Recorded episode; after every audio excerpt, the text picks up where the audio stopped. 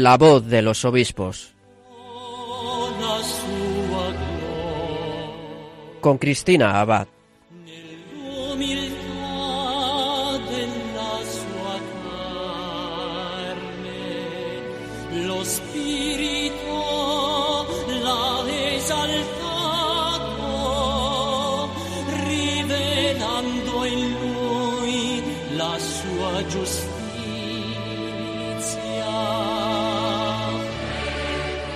Muy buenas noches, querida familia de Radio María. Bienvenidos un domingo más a La Voz de los Obispos. Un saludo de quien les habla, de Cristina Abad. Y bueno, pues tenemos otro domingo para seguir acercándonos a nuestros queridos pastores, para participar de lo que está aconteciendo en sus diócesis, que nos cuenten sus noticias, que nos den sus mensajes. Hoy concretamente me imagino que a los que son devotos de Santa Teresa este programa les va a gustar porque nos vamos a acercar a Ávila. Ya habrán escuchado que el 15 de octubre tendrá lugar la apertura de ese año jubilar teresiano, así que nos espera su obispo Monseñor García Burillo para contarnos los preparativos y para introducir un poquito de cara a ese año jubilar que va a ser sin duda una gracia para toda España y para todos los fieles de otras partes del mundo que quieran acercarse. Bueno, pues en unos minutos estará con nosotros.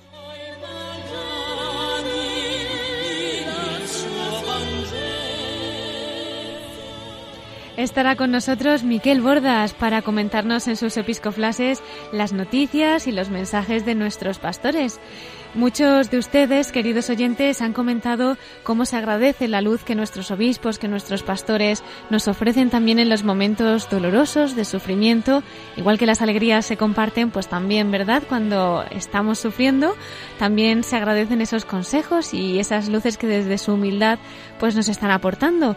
Y bueno, pues como ya sabemos que hemos estado y estamos en unos tiempos duros, Miquel Bordas va a recoger lo que han sido esos mensajes de nuestros obispos para que podamos también compartirlos desde nuestro programa y que juntos podamos orar, acercarnos al Señor y sobre todo pues confiar, ¿no? Confiar y que nunca perdamos la esperanza y que España es tierra de María.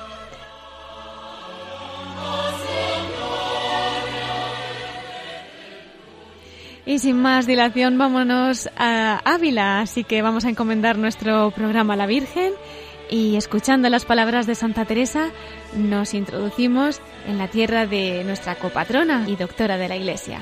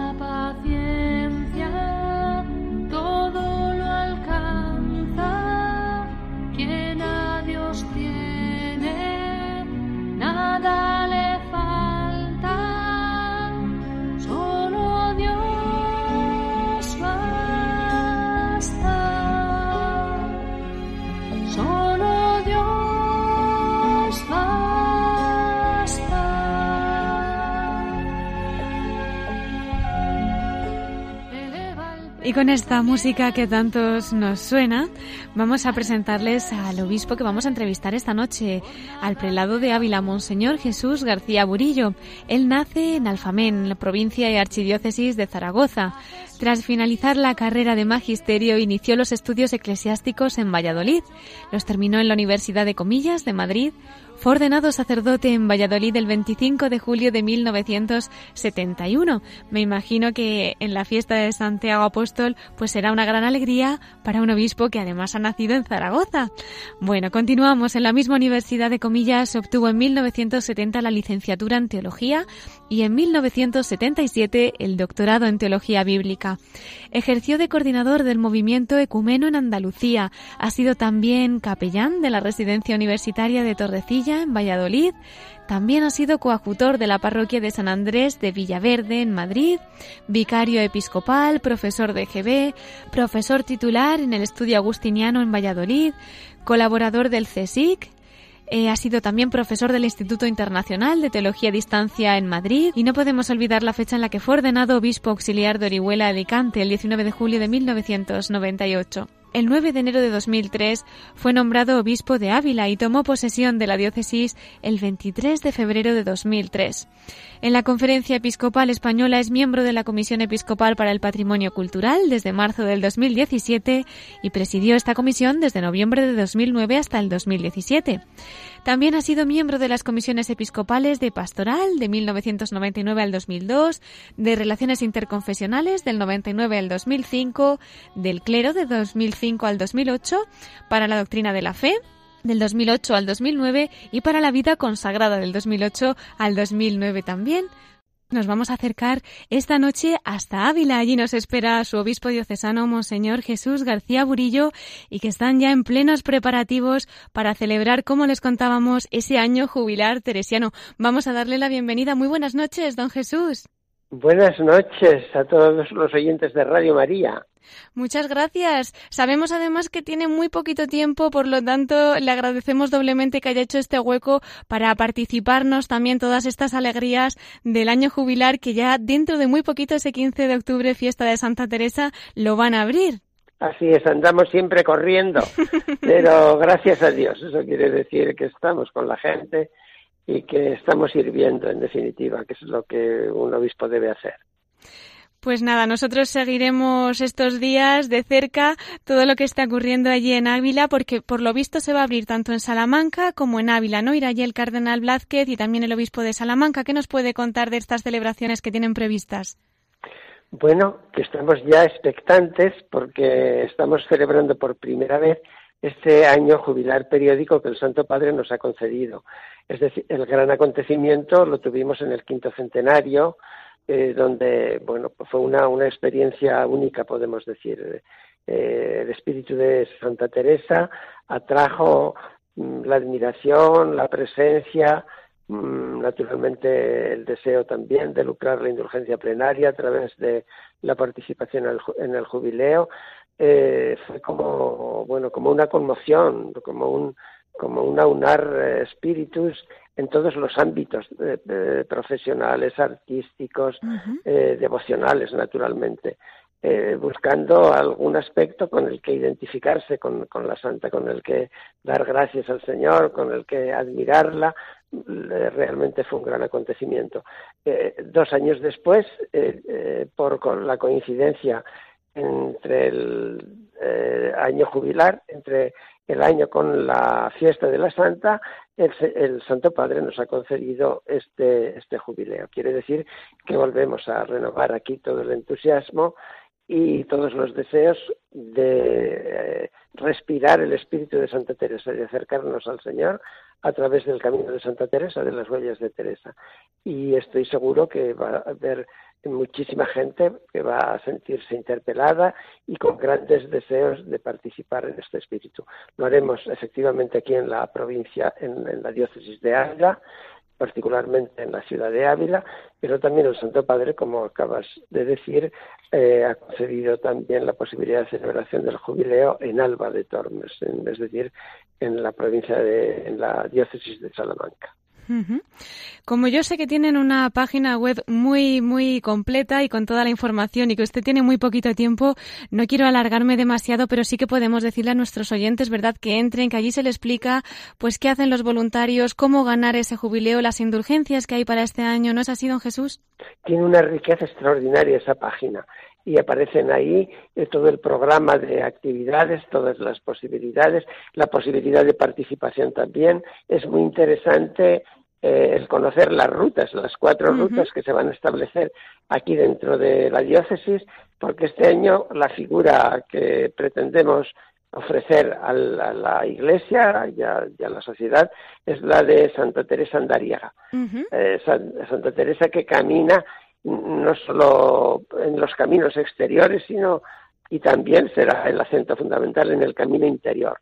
Eh, Santa Teresa no habría podido hacer las grandes obras que hizo, eh, la reforma, la gran renovación en la Iglesia, eh, todos esos horizontes en el campo de la oración, de la vida, del encuentro con el Señor, las fundaciones, bueno, esa, esa vida tan llena no la habría podido hacer si no hubiera hecho previamente el camino interno, el camino del interior, el camino de la oración el camino del encuentro con el Señor.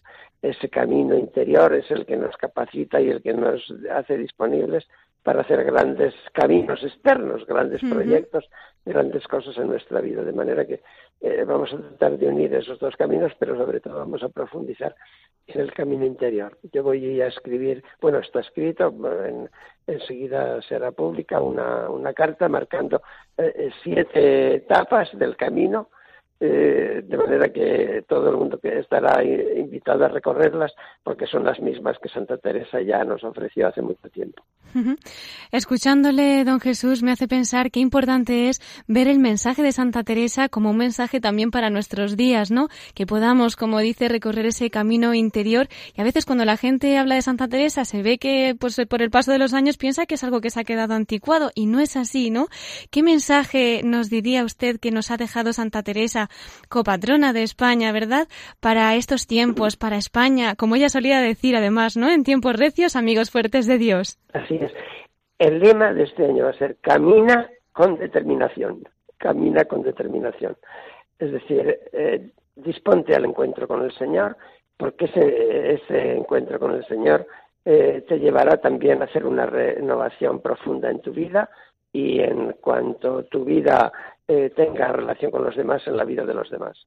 Eh, eh, el entrar en la profundidad del encuentro con el Señor, de, la sencillez de Teresa, pero a la vez de la, de la energía, de la resolución, del deseo de, entrar en, la profundidad del, encuentro con Jesús esa, en esa medida el Señor nos hará capaces de hacer grandes cosas también. Es verdad que estamos viviendo unos tiempos difíciles, unos tiempos convulsos, a veces unos tiempos confusos, pero la Santa nos da, nos da la luz y nos da la determinación, el modo para, poder caminar hacia adelante y caminar unidos, de caminar con fortaleza, caminar en comunión, que es lo que ella ha hecho fundamentalmente, vivir en comunión, pero una comunión profunda, una comunión que nos vincule de verdad. Solo Dios basta, ¿verdad? Claro que sí, don Jesús. Solo Dios basta, exactamente, exactamente. Porque con el Señor tenemos todo lo demás, evidentemente. Así es. Bueno, estoy mirando ya el reloj y no quiero quitarle más tiempo, que sé que tiene ahora otra cosita y no queremos que llegue tarde. Pero como nosotros, simplemente una palabra para la Virgen. Es una sección que nosotros solemos tener al final del programa, pero que la vamos a hacer esta vez seguida para que también usted tenga la oportunidad de compartir un pensamiento o alguna anécdota con nuestros oyentes de la mano de la Virgen. Eh, mire, yo acabo de llegar ahora mismo, hace unos días, de Fátima. Ha sido para mí de verdad un, un, gran encuentro, ha sido un gran gozo. Un encuentro de luz. En, en, en, Fátima se vive la luz, se vive la luz que, que emana la Señora y naturalmente la luz de la Señora nos viene de la resurrección de nuestro Señor Jesucristo, de la luz eh, que emana el resucitado. Eh, uno puede entrar en ella a través de la oración, y la oración es capaz de, renovar el mundo, de, cambiar el mundo. Es lo que hizo ella de manera, manera sencilla. Ella, digo Lucía, digo Lucía a través del mensaje de Fátima y con, y con Lucía la humanidad entera, porque ha sido una verdadera revolución, la revolución de la oración. y esa revolución hizo, hizo cambiar la historia en el siglo XX. ¿no? Así lo entendió Juan Pablo II, San Juan Pablo II, eh, que estuvo tres veces en Fátima, lo han entendido todos los papas, han ido a visitar eh, eh, a, partir de a partir de, Pío XII, que fue el que recibió, de Pío XII no estuvo físicamente, pero fue el primero ya que se que se em, que se informó y que se preocupó, que se interesó por el por el mensaje de Fátima. la Iglesia entera, bueno, son ríos enteros de gentes que acuden cada, cada día. Yo, he, estado, he pasado una noche rezando el rosario, celebrando la Eucaristía, y, e impresiona verdaderamente hmm. el, caudal de gente de todo el mundo que llega a Fátima. Eh, naturalmente eh, interesado por, ese, por esa transformación de la humanidad que, procede a través de la oración. Ciertamente, pues confiemos en que esos ríos se extiendan a todas partes del mundo para que esa revolución, como usted muy bien ha llamado de la oración, pues llegue a todos los corazones y con la Virgen puedan transformar el mundo. Don Jesús García Burillo, obispo de Ávila, muchísimas gracias por este hueco que nos ha concedido. Cuente con nuestras oraciones para ese año jubilar y bueno, como nos hemos quedado con ganas de más de Santa Teresa y de tantas cosas, a ver si a lo largo de este año podemos tener el honor de volver a tenerle en la voz de los obispos y que nos cuente más cosas cosas sobre ella y cómo está yendo este año jubilar. Muy bien, muchas gracias y naturalmente quedan invitados todos a participar en el jubileo teresiano aquí en Ávila. Muchísimas gracias. Pues nada, iremos, iremos. Muy bien. Gracias, don Jesús. Hasta, siempre. Hasta siempre, hasta siempre.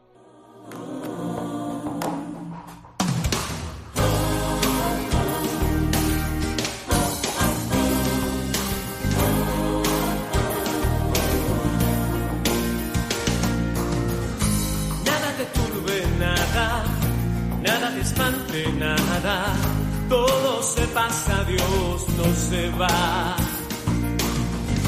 Quien a Dios tiene nada, nada le falta, nada más, solo Dios basta, solo Dios y nada más te llenará.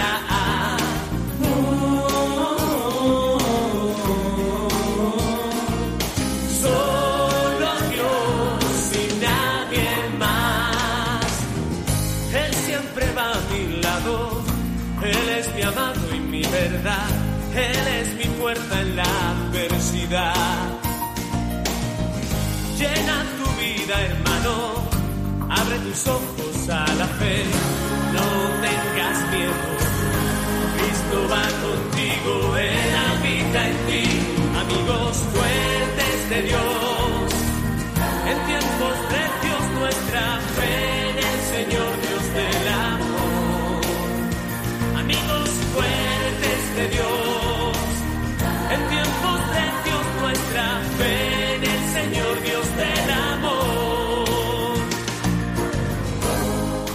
Estás escuchando La voz de los obispos con Cristina Abad, Radio María.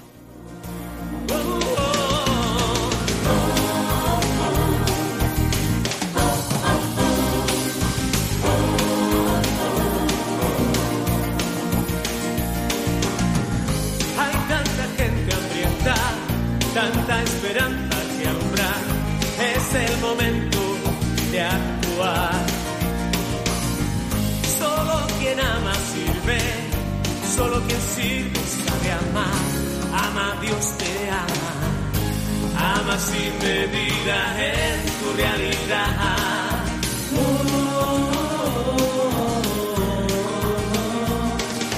vivo sin vivir en mí. No dejes que los días roben tus sueños de valor. Nada podrá con tu oración. No vivas de apariencias, busca el castillo tú eres la morada, donde siempre habita Dios, tu Salvador,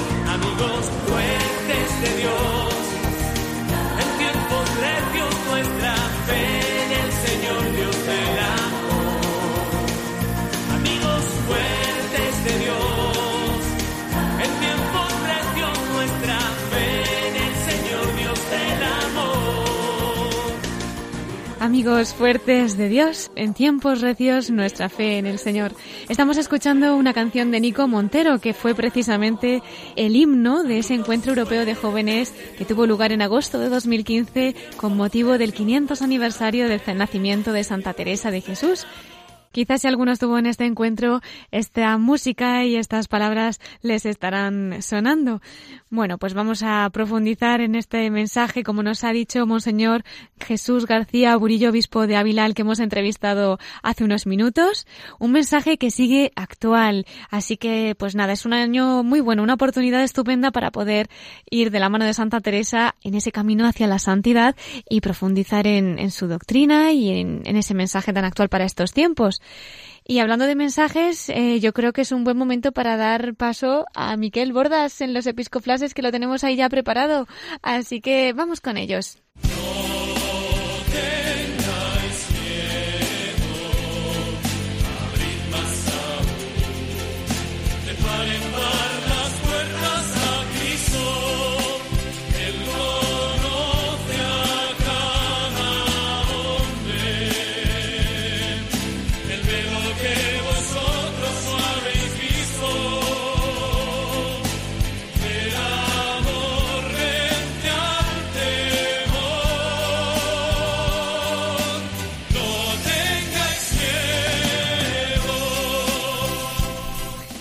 Y una noche más vamos a darle la bienvenida a nuestro colaborador, Miquel Bordas. Muy buenas noches, Miquel. Muy buenas noches, Cristina, ¿cómo estás? Muy bien, gracias a Dios. ¿Y tú qué tal? ¿Qué nos cuentas para esta noche? Pues primero de todo, no sé si te acuerdas que en el programa del domingo pasado eh, estabas empezando tu segunda temporada al frente de este programa de La Voz de los Obispos. Así es, ya la segunda temporada. ¿Cómo pasa el tiempo, eh? Pues en nombre de toda nuestra audiencia, ¿eh?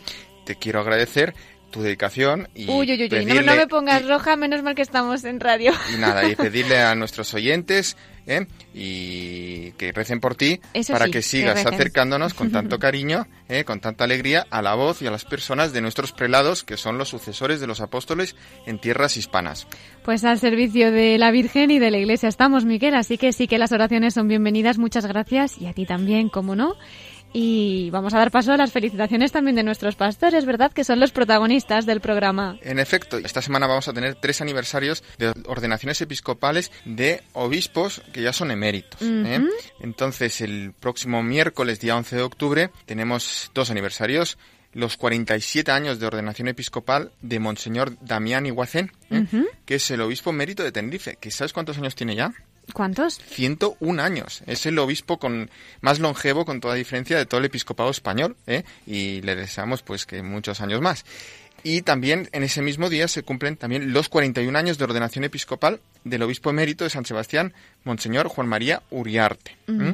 Y al día siguiente, en lo que es la fiesta de Nuestra Señora del Pilar, el 12 de octubre, se cumplen los 45 años de la ordenación episcopal de Monseñor Victorio Oliver Domingo, obispo emérito de Orihuela, Alicante. Pues una felicitación muy especial desde todo nuestro equipo de Radio María, de la voz de los obispos, y pedimos oraciones por ellos también, ¿cómo no? Claro que sí.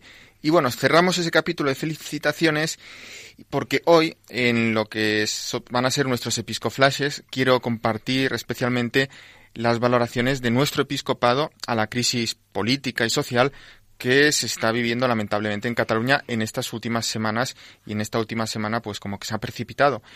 Todos estamos muy preocupados y afectados. Y es obvio que también nuestros obispos se preocupan, por lo que es de agradecer su orientación pastoral a la luz del Evangelio y del Magisterio. Sí, la verdad que lo hemos estado escuchando, ¿verdad? Estos días la gente cómo ha agradecido también esa luz que desde la Iglesia han ido ofreciendo esos mensajes que nos han que nos han ido dando nuestros obispos, Miquel. En efecto, y si te parece, vamos a empezar en primer lugar trayendo para nuestra audiencia la declaración de la Comisión Permanente de la Conferencia Episcopal Española ante la situación en Cataluña que se hizo pública el pasado 27 de septiembre. Y esa declaración fue aprobada por una- unanimidad por los miembros de esta comisión y fue leída por el presidente de la conferencia episcopal, el arzobispo de Valladolid, el cardenal Ricardo Blázquez. Si te parece, vamos a escucharlo. Por supuesto, pues demos paso a las palabras del cardenal Ricardo Blázquez, que nos hace partícipes de esa declaración de la Comisión Permanente de la Conferencia Episcopal Española. Ante la grave situación que se vive en Cataluña, con gran preocupación en el resto de España, los obispos queremos, en primer lugar, hacer nuestros los deseos y sentimientos manifestados recientemente de forma conjunta por los obispos con sede en el territorio de Cataluña.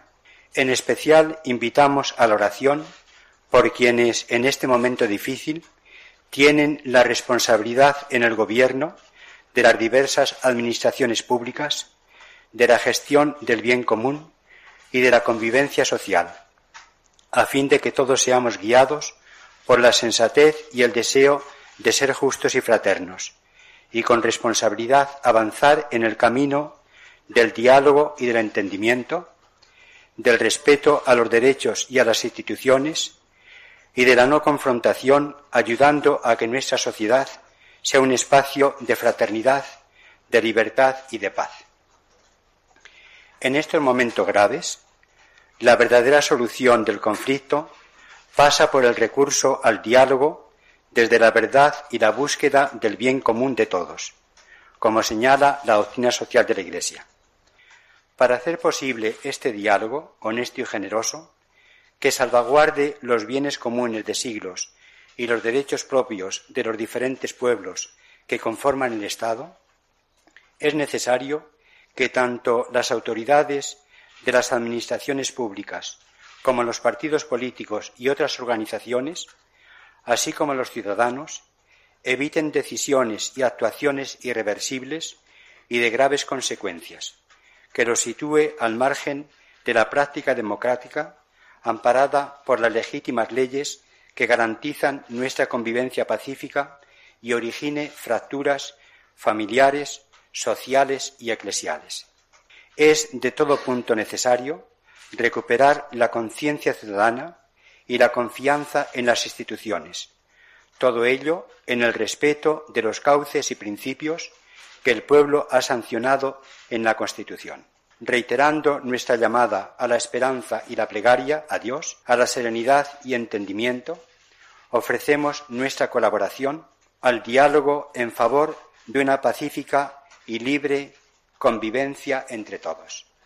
Acabamos de escuchar al cardenal Ricardo Blázquez, arzobispo de Valladolid y presidente de la Conferencia Episcopal Española, leyendo esa declaración de la Comisión Permanente de la Conferencia Episcopal Española ante la situación de Cataluña.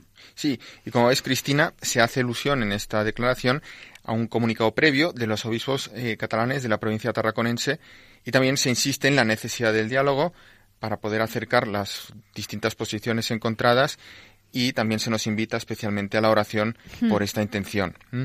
Y bueno, en todo caso, en los días siguientes pues han ido también produciendo distintas declaraciones eh, de nuestros obispos eh, sobre esta situación.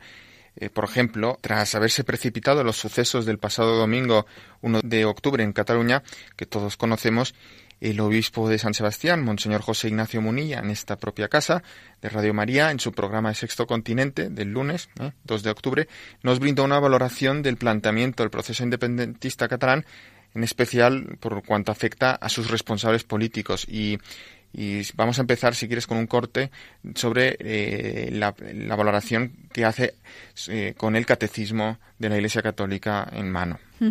Pues vamos a escucharlo, Monseñor José Ignacio Munilla, obispo de San Sebastián. Y el catecismo de la Iglesia Católica dice que existe también un deber de obediencia a la, a la autoridad, al, al Estado de Derecho. Existe una, existe, ¿no? una virtud de obediencia que está especialmente incluida dentro del cuarto mandamiento, que no únicamente hace referencia al cuarto mandamiento a la obediencia a los padres, sino también la obediencia a todas las autoridades legítimamente constituidas y en última instancia pues obediencia también al Estado de Derecho, a las leyes que nos hemos dado unos a otros para, para la convivencia. unos políticos que saben que están haciendo una cosa, que no tiene salida buena, que están llevando no, puedes llevar, no puedes llevar adelante, adelante a todo un pueblo al choque. sé que es ilegal, pero no me importa. Tira para adelante. Obviamente, eso es una imprudencia muy grave.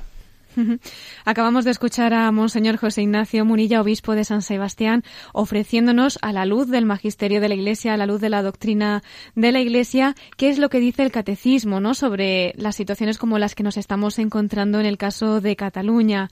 De todas formas, como estos son fragmentos muy cortitos, Miquel, yo creo que podemos también invitar a nuestros oyentes que si alguno quiere, pues, saber en profundidad eh, qué era lo que contó y lo que explicó el obispo de San Sebastián, como siempre están los programas colgados en el podcast de Radio María, puede meterse en nuestra página web www.radiomaria.es, buscar Sexto Continente del día 2 de octubre, que precisamente era la fiesta de los Santos Ángeles Custodios, algo que también comentó en este programa, porque como bien decía Monseñor Munilla, pues el lenguaje de la Iglesia no es el mismo que el de las instituciones políticas, y también es bonito ver cómo a veces incluso en situaciones de tanto sufrimiento como la que nos estamos encontrando, pues eh, providencialmente el Señor nos va poniendo signos, ¿no? Y don José Ignacio Munilla encontraba también un signo providencial el hecho de que un día después de que se celebrara este referéndum ilegal en Cataluña, pues se celebrara la fiesta de los santos ángeles custodios, porque como bien nos decía él, no solamente nosotros tenemos un ángel custodio, sino también los pueblos. Miquel, ¿te parece que aunque sea ese fragmento sí que lo compartamos con los oyentes? Sí, por favor. Los santos ángeles custodios son perseverantes en su en esa custodia que Dios les ha, les ha encomendado, ¿no? De cuando el hombre pierde el rumbo, de cuando los pueblos pierden su rumbo, de cuando los políticos pierden su rumbo.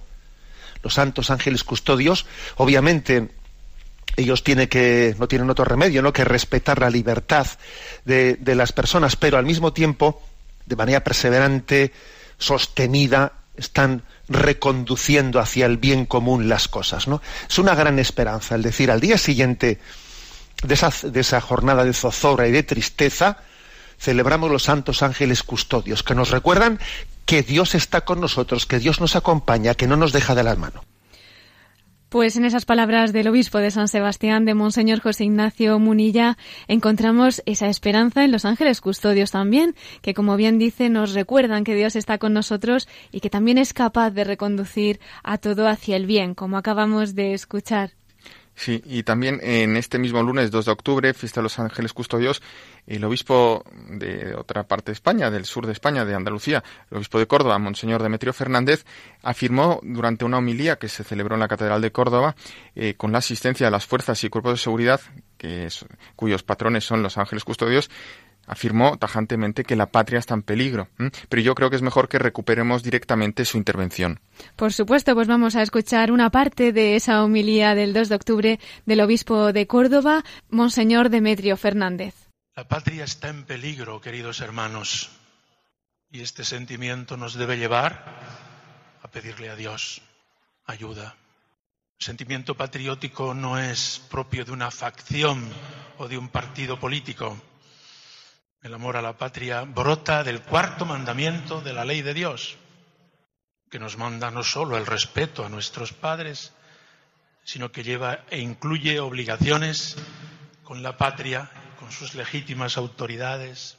Y hemos vivido, está en la mente de todos, circunstancias muy dolorosas para todos que nos hacen pensar y sentir que la patria está en peligro.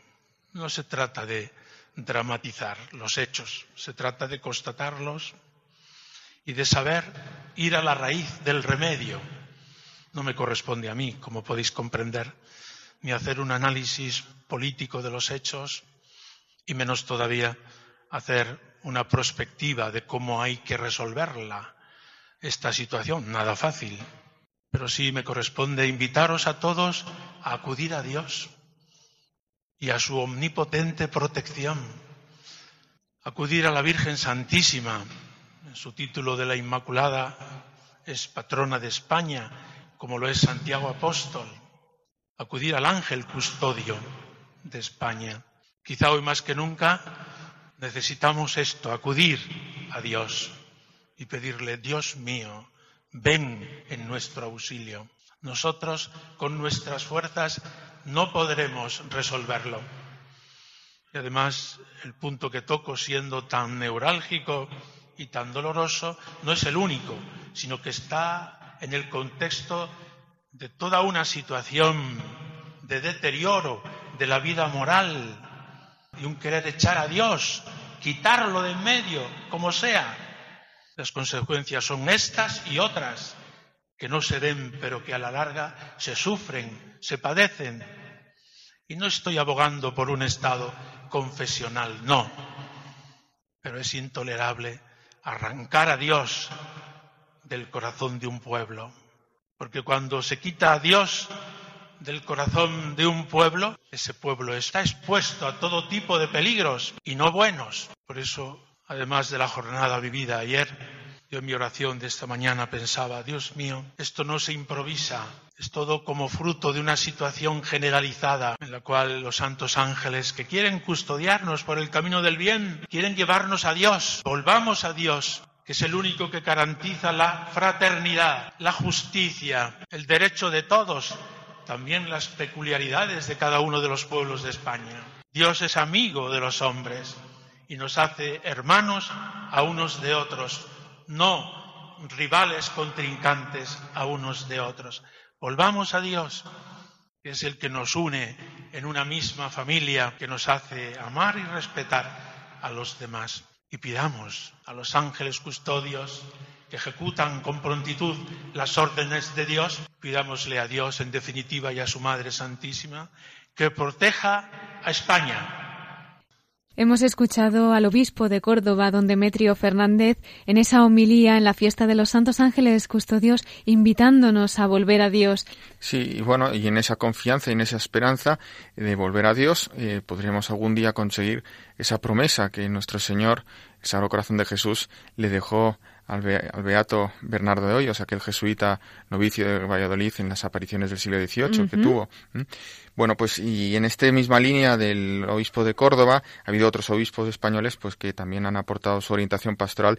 Eh, en concreto me quería referir a una carta importante del obispo de Alcalá, Monseñor Juan Antonio Rechplá, eh, que ha hecho pública el, el, pasado 4 de octubre en la fiesta de San Francisco de Asís y que ha titulado Reconstruir la comunión en España. Está en la propia web del obispado de Alcalá de Henares pero bueno, voy a subrayar algunas ideas porque me parecen muy importantes, sobre todo también respecto a la solución, pero también en lo que es el diagnóstico de dónde vienen estos problemas que tenemos hoy en día en España. El obispo lo que quiere antes de nada pues dar su orientación ante estos acontecimientos recientes en lo que él dice nuestra amada Cataluña. Eh, hace suyo antes de nada, recuerda aquel documento de hace ya 11 años de la Asamblea Plenaria de la Conferencia Episcopal eh, sobre los nacionalismos y sus exigencias morales que aparece en los números 70 a 76 de la instrucción pastoral que se llama Orientaciones Morales ante la situación actual de España, ¿eh? donde hay una crítica a los nacionalismos exacerbados y, también pues define España como bien moral. Pues el obispo eh, sigue, el obispo de Alcalá sigue advirtiéndonos ¿no? que el Señor en estos momentos lo que nos invita es a edificar la comunión entre los españoles, según el mandato evangélico de amaos los unos a los otros como yo os he amado eh, de San Juan y tiene pues unas unos pues, esta carta unos pilares eh, que voy a ir desgranando rápidamente el primero es que la reconstrucción de esta comunión tiene que venir desde la verdad y ahí pues el diagnóstico de lo que es el, problema o lo, que produce esta, esta, esta disgregación o esta, en, dentro de nuestra patria, pues sobre todo ese concepto negativo de la libertad que rompe todos los vínculos. ¿eh? El derecho a decidir que unos invocan en una cuestión territorial, pero también mm, otros eh, de otras partes también lo que lo que lo invocan ¿eh? esa soberanía de la voluntad humana sobre cualquier otra consideración física. Entonces lo aplican a lo que es la anticoncepción, el aborto, la eutanasia encubierta, hasta la mm. ruptura con Dios y su Iglesia o la familia natural y también pues la ruptura con los conciudadanos, con la patria e incluso con el propio cuerpo. ¿eh? Esta libertad arbitraria, ¿eh? toda tiene la misma lógica, ¿eh? que está al margen de la verdad y del bien. Por tanto, los cristianos eh, defendemos o afirmamos un concepto de libertad que está al servicio de la verdad y el bien y que la consecuencia es que es camino de comunión. Y en concreto en España, pues eh, esa verdad pues también se ha expresado en lo que es la unidad de los españoles como bien moral alcanzado por todo un patrimonio de generaciones en los que no han faltado los mártires de los santos que iluminan siempre el camino de nuestra historia. Aquí Monseñor Rechpla, eh, haciendo una referencia a la tradición española, que está como fuera de todo este discurso y por tanto cuando se deja de lado esta tradición, pues en una sociedad secularizada como la nuestra, el orden moral queda oscurecido. Este es el análisis. Por tanto, eh, estas, habría que reconstruir la comunión buscando la verdad. Por otro lado, también buscando el bien. ¿eh? reconstruir la comunión desde el bien. Porque la libertad debe estar al servicio del bien común, no simplemente del interés particular o lo que incluso llaman interés general. El bien común que habla de comunión está vinculado en nuestra patria a los lazos familiares, religiosos, culturales, históricos que han hecho a España propagar la fe por los cinco continentes bajo el signo de la cruz. Es un amor ese que da la vida por sus hermanos, también de San Juan, y a la luz de la doctrina social de la Iglesia. También otro punto importante es la reconciliación, reconstruir la comunión desde el perdón, según el ejemplo del buen samaritano, ¿eh? para curar las heridas. Y, y, en este sentido, pues mm, dice mm, don Juan Antonio, el obispo de Alcalá de Henares, que nuestros hermanos y hermanas vemos tenemos que ver a los hijos de nuestros padres, en nuestros primos los descendientes de nuestros antepasados, en nuestros conciudadanos los hijos de nuestra patria, en los bautizados los hijos de nuestra madre la Iglesia, y en toda persona humana un hijo o una hija del que quiere ser llamado Padre nuestro. ¿eh? Y también como una solución o como una, una alternativa ante esta pues, desunión que estamos viviendo, pues eh, plantea don Juan Antonio Richpla la reconstrucción desde las raíces, que tienen que ser unas raíces cristianas. Y aquí cita unas palabras del Papa San Juan Pablo II del año 1984 referidas a España. Decía, quiero referir a España al grito que desde Compostela dirigía a Europa. Sé tú misma, descubre tus orígenes, aviva tus raíces, unas raíces cristianas. Y por último, una insistencia muy especial del obispo de Alcalá en la reconstrucción desde la santidad. Porque como decía el Papa Pío XII, España es hermosa, hagámosla santa. Y también vuelvo a citar a San Juan Pablo II en el año 84, en una homilía que celebró en Zaragoza, que decía Decir España es decir María, es decir el Pilar, Covadonga, Aránzazu, Montserrat, Ujue, el Camino, Valvanera, Guadalupe, la Almudena, los Desamparados, Yuc, la Fuensanta, las Angustias, los Reyes, el Rocío, la Candelaria, el Pino. Y podría seguir San Juan Pablo II citando todos los santuarios españoles. Y también eh, don Juan Antonio Rechpla añade, a ella, bajo la advocación de la Inmaculada Concepción, y a Santiago Apóstol, patronos de España, y a todos los mártires que derramaron su sangre por amor a Dios y a la patria, les encomendamos a los españoles y a todas las autoridades de la nación para que trabajen desde la verdad y el bien por un futuro de amor, perdón, paz, justicia, unidad y prosperidad espiritual y material. Entonces, eh, simplemente termina ya don Juan Antonio Richplas su carta en el día de San Francisco de Asís con esa oración atribuida al santo, al poverello de Asís, eh, que empieza con aquello de Señor, haz de mí un instrumento de tu paz. Preciosa carta y si alguno de nuestros oyentes la quiere tener o ver más en profundidad puede también meterse en la página web del Obispado de Alcalá, que ahí está. En efecto. Y ahora, para terminar ese bloque, digamos, de lo que han dicho los obispos de, de España, del resto de España, porque me dejo los de Cataluña aparte, quería traerte la carta dominical eh, de Monseñor Jesús Sanz Montes, que es el arzobispo de Oviedo, eh, también sobre esta misma cuestión. ¿La quieres escuchar? Por supuesto, pues vamos a escuchar a Monseñor Jesús Sanz, arzobispo de Oviedo.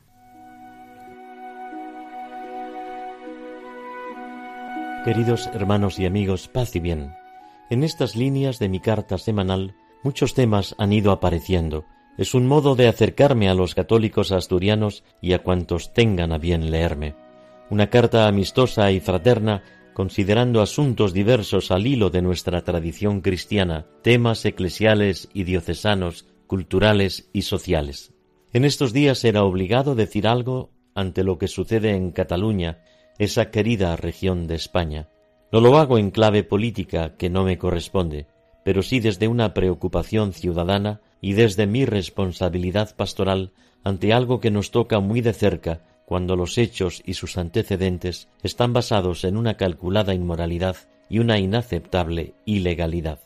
Quisimos darnos los españoles una oportunidad hace cuatro décadas construyendo un proyecto común, haciendo de nuestras diferencias lingüísticas, históricas y culturales no un arma arrojadiza, injusta y violenta, sino un modo de complementarnos mutuamente para que los cinco siglos de concordia, con altibajos, contradicciones y fallos, no fuera un trágala que sofocase lo propio de cada región y la idiosincrasia regional no fuera un pretexto para sacar provecho en maleficio de los demás.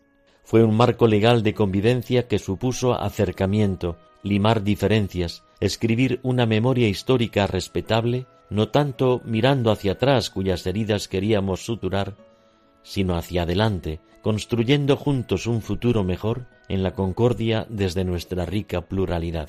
Romper este marco unilateralmente, cizañarlo con la insidia que enfrenta y divide, falsear con la mentira sus trucadas alternativas, engañar con vileza a un pueblo para hacerle cómplice de una inconfesada deriva, todo eso no sólo atenta contra el Estado de Derecho y mina la convivencia, como nos ha recordado Su Majestad el Rey Felipe en su mensaje valiente y oportuno, sino que es profundamente inmoral. Además de ser una cuestión delictiva, política y penalmente hablando, es también un pecado inmoral reprobable. En estos días se ha escenificado una situación muy compleja por lo torticero de su maña, de su reivindicación y de su impredecible deriva. Ladrones de guante blanco y corrupción evadida que acusan a España de robarles, amotinadores en un Estado de Derecho que exigen que se les respete las leyes que ellos mismos se cocinan, fautores de una independencia impuesta desde el fragmento de su minoría a toda una mayoría a la que impunemente desprecian, maestros de la manipulación mediática y la mentira, autovictimándose con propaganda nociva para completar el engaño, artífices de una ruptura de cinco siglos de convivencia mutua y de cuarenta años recientes de democracia, quizás para luego amnistiar legalmente sus vergüenzas y dinamitar España y Europa con sus praxis antisistema. Al diálogo nos invita el Papa Francisco, como también hicimos los obispos españoles recientemente, pero no un diálogo buenista y vacuo, sino el que abre honestamente mi palabra al matiz de otras palabras hermanas, con justicia y buscando el bien común de todos, un diálogo que respeta las personas y las leyes que nos hemos dado, para que no haya trampa en una convivencia fraterna que no tiene como precio el chantaje.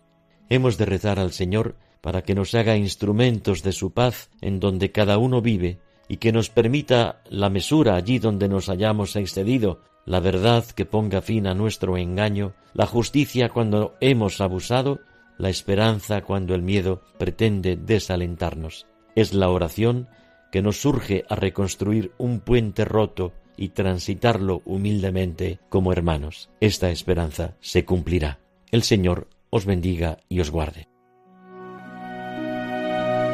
Hemos escuchado al arzobispo de Oviedo, a Monseñor Jesús Sanz, en esa carta para esta semana que se titulaba precisamente como acaba de concluir, ¿verdad, Miquel? ¿Cómo es? La esperanza cumplida y hemos presentado unos testimonios de, obispos del resto de España, pero ¿qué dicen los obispos de Cataluña en estos últimos días? ¿Mm?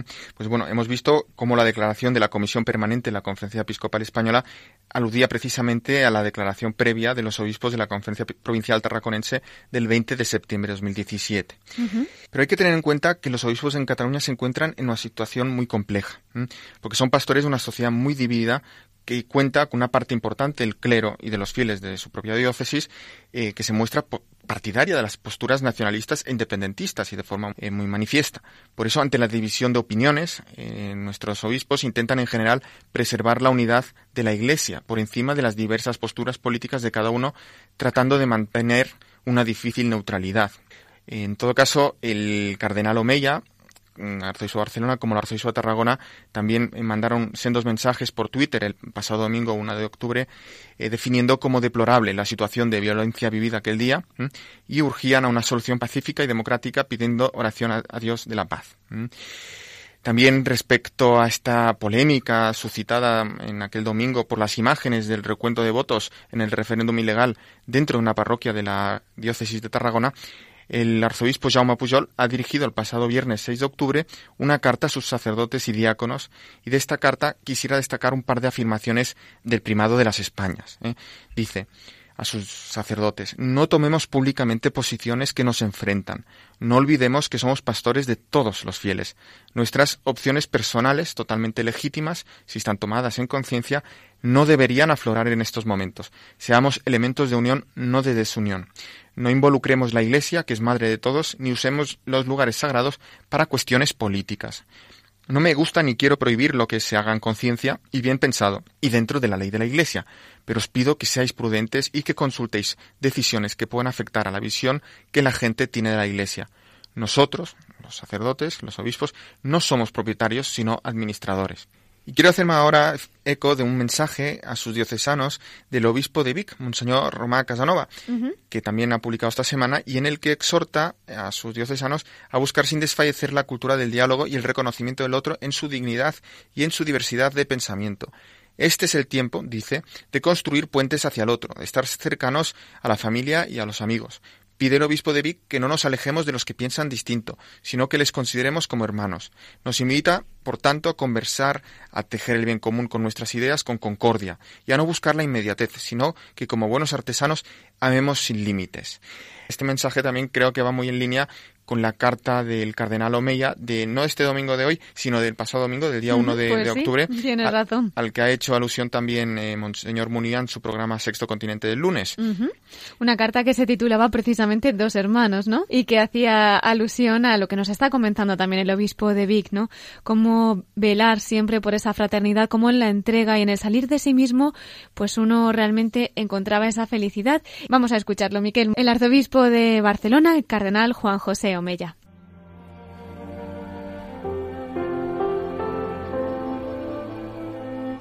la historia cuenta que había dos hermanos que se querían con toda el alma. Ambos eran agricultores. Uno se casó y el otro permaneció soltero. Decidieron seguir repartiendo toda su cosecha a medias. Una noche el soltero soñó. No es justo. Mi hermano tiene mujer e hijos y recibe la misma proporción de cosecha que yo que estoy solo Iré por las noches a su montón de trigo y le añadiré varios sacos sin que él se dé cuenta. A su vez, el hermano, casado, soñó también una noche. No es justo. Yo tengo mujer e hijos y mi futuro estará con ellos asegurados. A mi hermano que está solo, ¿quién le ayudará? Iré por las noches a su montón de trigo y le añadiré varios sacos sin que se dé cuenta. Así lo hicieron ambos hermanos, y oh sorpresa. Ambos se encontraron en el camino una misma noche, portando sacos uno para el otro. Se miraron, comprendieron lo que pasaba y se abrazaron con un abrazo de hermanos aún más fuerte y para siempre. Preciosa narración popular que nos invita a salir de nuestros egoísmos para pensar más en los demás. Cuando hay generosidad, cuando se olvida uno de sí mismo y piensa en el otro para hacerlo feliz, se alcanza la felicidad que nace del amor y de la fraternidad. La sospecha, la envidia y la avaricia son carcoma que empobrece nuestras vidas y nos hace sufrir mucho. El amor no es solo un sentimiento, sino que se debe entender en el sentido que tiene el verbo amar en hebreo, que significa hacer el bien. Como decía San Ignacio de Loyola, el amor se debe poner más en las obras que en las palabras. Así pues, mostrar toda su fecundidad, así puede mostrar toda su fecundidad y nos permite experimentar la felicidad de dar, la nobleza y la grandeza de entregarse sin medir, sin reclamar pagos, por el solo gusto de dar y de servir. Se cuenta que en una ocasión la hermana pequeña de Santo Tomás de Aquino le preguntó, Tomás, ¿qué tengo yo que hacer para ser santa? Ella esperaba una respuesta muy profunda y complicada, pero el santo le respondió, Hermana, para ser santa basta querer. Sí, querer, pero querer con todas las fuerzas y con toda la voluntad. Es decir, que no es suficiente con un quisiera, la persona que quiere puede hacer maravillas, pero el que se queda con el quisiera es solo un soñador o un idealista. Jesús nuestro Dios y Señor nos enseñó a vivir pensando más en los otros que en nosotros mismos, porque siendo rico se hizo pobre para enriquecernos con su pobreza, nos dice San Pablo. Qué bonito sería si todos nos amáramos como los dos hermanos de nuestra historia, pensando en el otro para hacerlo feliz. Queridos hermanos y amigos, que Dios os bendiga a todos.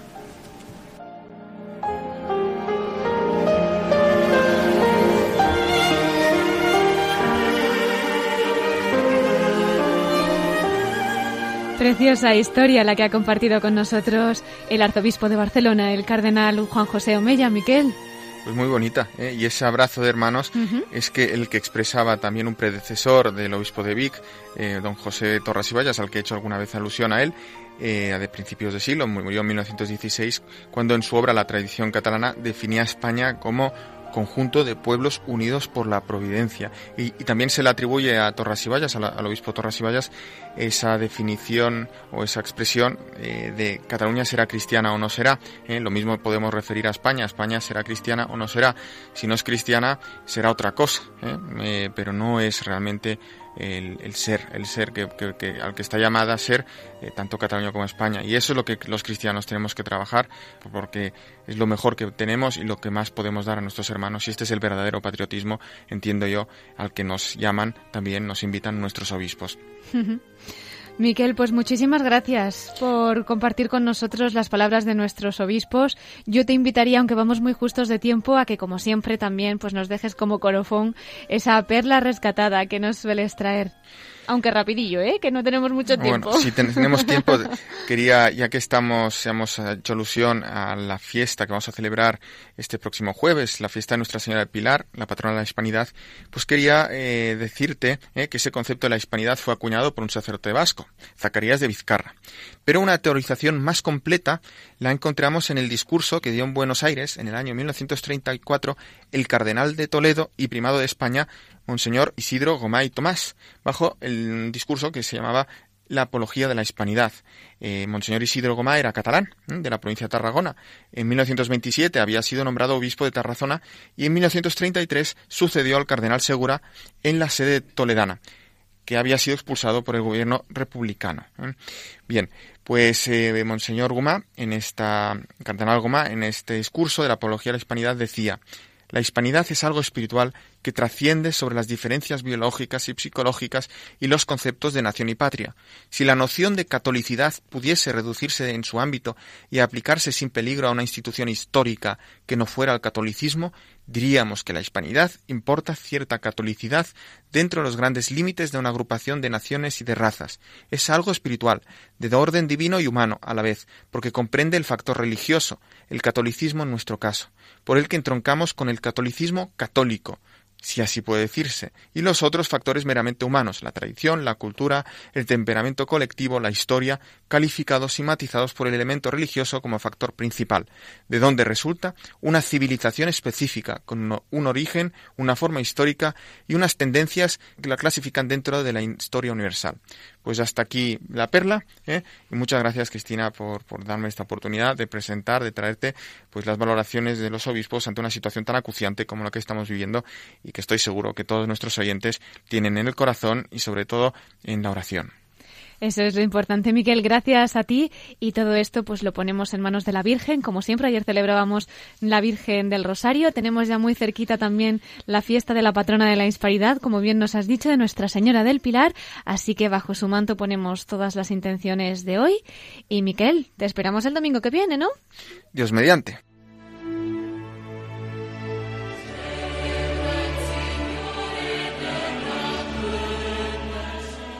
Queridos oyentes, se nos va el tiempo rapidísimo, como siempre, y tenemos ya que despedirnos. Les recuerdo nuestro correo electrónico por si nos quieren hacer alguna consulta, sugerencia, en fin, saben que pueden hacerlo a la voz de los obispos radiomaria.es. Y nos pueden seguir también la programación semanal a través de Twitter y, como no, en el podcast de Radio María, que allí están nuestros programas.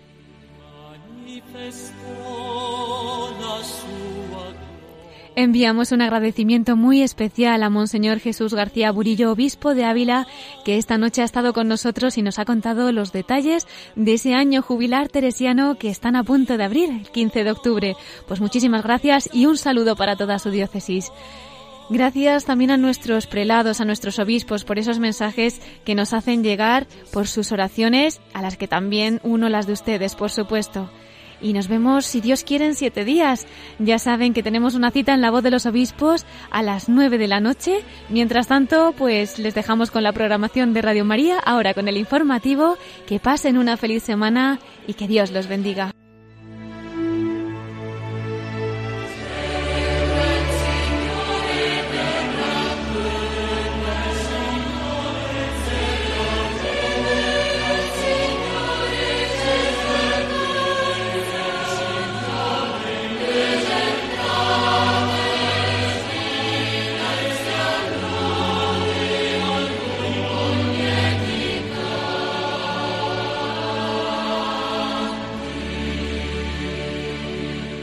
han escuchado la voz de los obispos. Con Cristina Abad.